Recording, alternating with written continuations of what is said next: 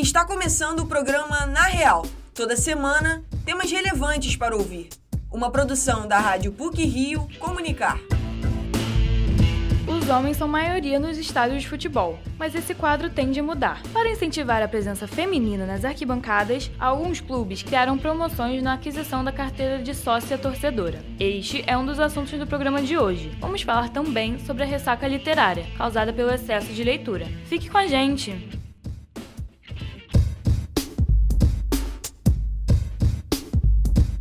Presença predominantemente masculina acaba criando um ambiente machista e às vezes constrangedor nas arquibancadas e os estádios de futebol. Por isso, alguns clubes estão estimulando as mulheres a comparecerem nos jogos como sócias torcedoras. A reportagem é de Gianni Moraes e Ana Pokeshock. A luta pela ocupação segura de mulheres em lugares majoritariamente masculinos está longe de acabar.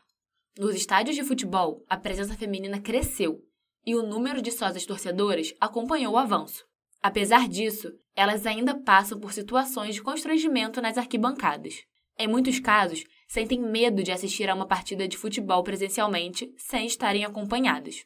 A estudante de direito Ana Clara Vilela é sócia torcedora do Fluminense desde o final de 2021. Na primeira vez em que foi ao estádio do Maracanã somente com uma amiga, passou por uma situação de intimidação. Após sentir o empurrão de um homem, reagiu com o mesmo gesto. O torcedor se alterou apontou o dedo para ela e falou que se fizesse de novo, iria se ver com ele. E ainda acrescentou que lá dentro Ana Clara não era mulher, e sim torcedora. Foi uma postura muito assustadora, acho que já seria de qualquer forma, principalmente por eu não estar com nenhum homem presente, porque ele era um homem do dobro da minha idade, eu não ia conseguir me defender sozinha, e isso me deixou bem nervosa, bem tensa. Programas de incentivo à presença feminina nos estádios são adotados por alguns clubes. O Fortaleza, por exemplo, promove campanhas de desconto no decorrer do ano. No Dia das Mulheres deste ano, eles criaram uma promoção de 50% para as mulheres que se vinculassem ao clube. O gerente do programa sócio-torcedor do Fortaleza Esporte Clube, Sérgio Portela, relata que a associação ocupa 22% de sócios torcedores. Essa campanha, nesse mês de março especificamente desse ano de 2022, a gente teve o recorde de novas adesões, né, em toda a história do programa de sócio torcedor. A gente teve mais quase 8.500 adesões só em um mês, nesse mês específico do mês de março, né, por conta dessa promoção. A importância da representatividade feminina nos estádios se dá a partir do momento em que mais mulheres se sentem incluídas e seguras no ambiente. Para isso, uniformes, projetos de proteção e conscientização oferecidos pelos clubes são essenciais. Detalhes que muitas vezes passam despercebidos promovem mais importância do que se pode imaginar.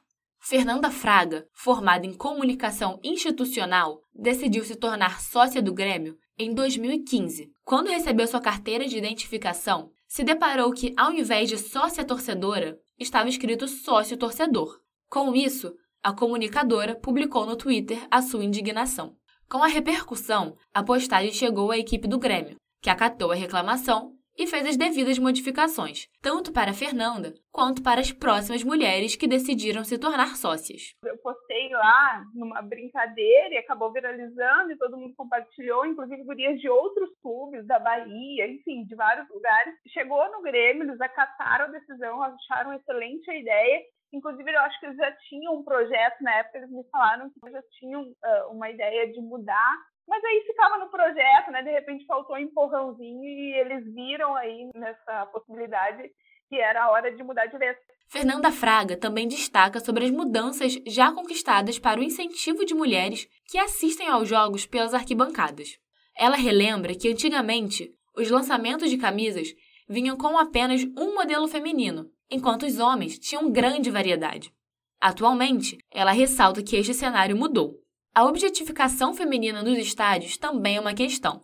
Fernando esclarece que as mulheres ainda lutam para serem vistas como torcedoras e não como objetos presentes nas arquibancadas. Tem muitos homens ainda que acham que mulher vai para o estádio para se aparecer, para se mostrar, para conhecer homens. E, e, a realidade é completamente diferente disso hoje em dia. Então, assim, eu acho que a luta de quem está lá, das gurias que acompanham, que gostam de futebol, é justamente essa, mostrar que a gente não está lá para enfeitar estádio, a gente está lá com o mesmo objetivo do que eles, que é assistir um jogo de perto, comentar um jogo, tu analisar essa parte mais tática de perto. A paixão por um time de futebol faz com que as pessoas tenham vontade de estar cada vez mais próximas de seus clubes. Assinar a carteira de sócio contribui para o sentimento de pertencimento. Com isso, Fernanda Fraga evidencia que é incabível que sócias torcedoras sejam impedidas de sentir essa emoção devido ao machismo. Ana Pokeshock e Giane Moraes para o Na Real. A ressaca literária é um termo muito usado na comunidade de leitores e se tornou conhecido no Booktube, que são influenciadores digitais do YouTube que falam de livros. A reportagem é de Maria Eduarda Severiano. Você já tentou iniciar uma leitura e não conseguiu? Quando isso aconteceu por um acaso, você estava com a cabeça no último livro que leu? Ou já começou, mas parou no meio do caminho porque se sentiu saturado? Já ficou algum tempo longe das obras literárias porque só de pensar nelas já batia aquele cansaço? Pois saiba que isso tem nome e se chama ressaca literária. Ela se caracteriza pela tristeza que acomete a pessoa após o término de um livro ou texto que ela gostou muito e teve uma alta identificação. O termo é muito popular na comunidade de leitores e se difundiu no Booktube, grupo de influenciadores literários no YouTube.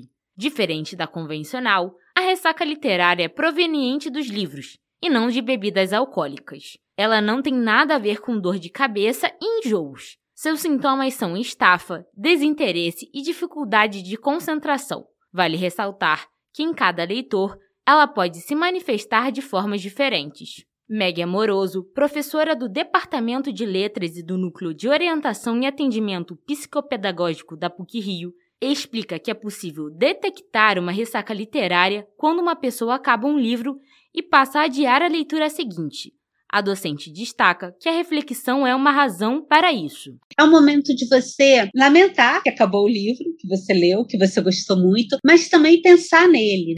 Porque também é muito comum você ficar lendo um monte de coisa e, na verdade, você não absorver tanto quanto você deveria absorver daquilo. Na verdade, eu acho que a ressaca, ela assinala alguma coisa pra gente. Então, nesse sentido, eu acho que ela não é ruim. Como é que ela passa a ser ruim? Quando ela se estende indefinidamente.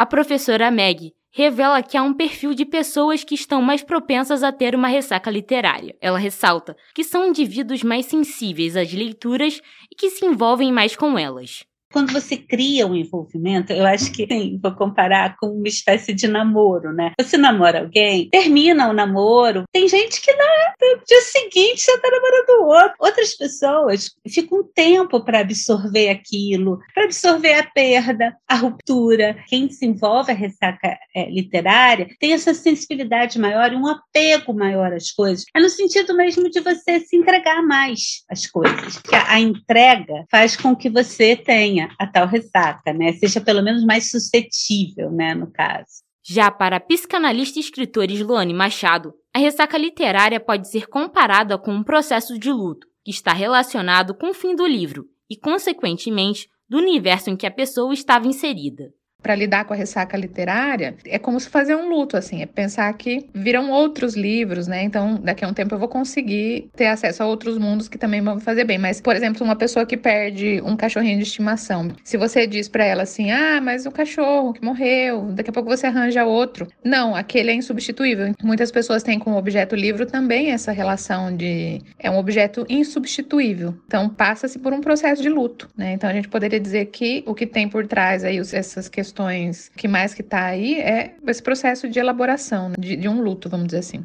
Amante de literatura e leitura assídua desde os 12 anos, a estudante de medicina veterinária Ellen Christie relata que os livros de fantasia são seu gênero literário favorito e eles sempre causam muito impacto na sua vida. Ela revela que após ler esses livros fica com as histórias por dias na cabeça e pensando muito nelas, e que por conta disso acaba ficando com ressaca literária. A estudante conta que tenta iniciar outras leituras, mas não consegue focar na atual, porque está com a cabeça no outro livro quando o livro me marca muito. Seja por eu já amar histórias, pelos personagens ou por diálogos que tem no livro. Caso de Trono de Vidro, foi isso, né? Da história, os personagens. Tinha muito apego aos personagens da história. Então, quando terminou, eu fiquei sentindo isso de meu Deus, que vazio. Parece que tiraram alguma coisa de mim, porque eu não vou ter mais nada deles para ler já conectadas foi um impacto mesmo, tipo, uns diálogos que eu me identificava, conversas que as personagens tinham que eu ficava, meu Deus, eu me reconheço muito nisso. Então, é algo que ainda tá muito na minha cabeça, porque rolou uma identificação muito grande, então eu não consegui ler mais nada depois disso. A professora Meg Amoroso dá algumas dicas para superar a ressaca literária.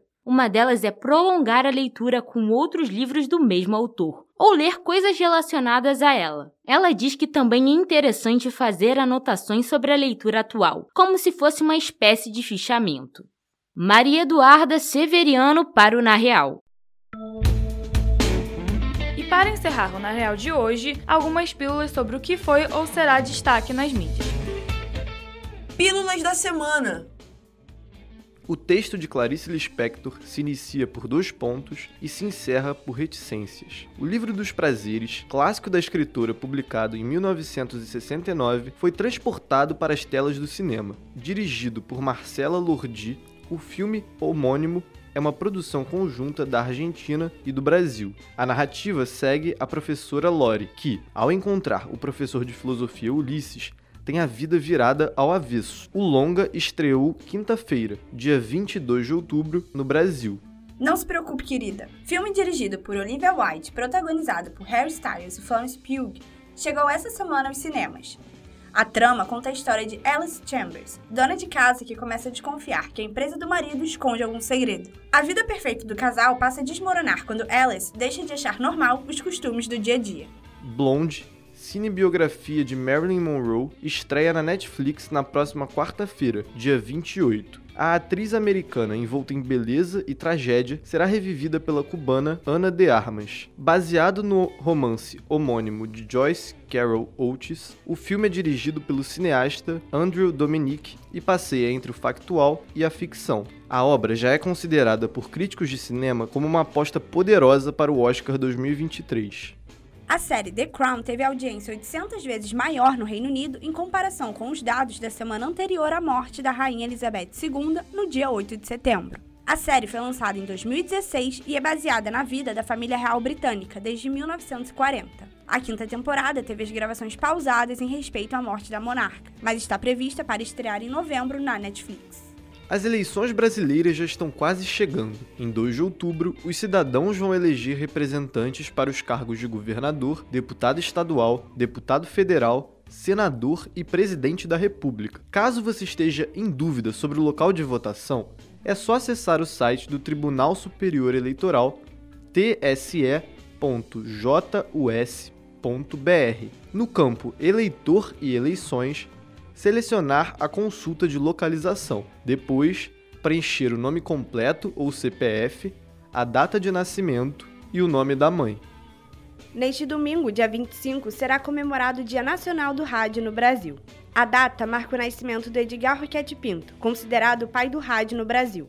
Uma outra data comemorativa do veículo foi no último dia 7 de setembro, quando o rádio surgiu no Brasil, há 100 anos, mais precisamente no Rio de Janeiro, por conta do também centenário da independência. Por hoje é só. Esse episódio foi apresentado por Sofia Harper, com pílulas de Danilo Akel e Maria Mariana Braga, e edição sonora de Vitória Lemos. O programa Na Real tem supervisão e edição do professor Célio Campos. Lembramos que a Rádio PUC faz parte do Comunicar, cuja coordenação é da professora Lilian Sabac. Até a próxima semana!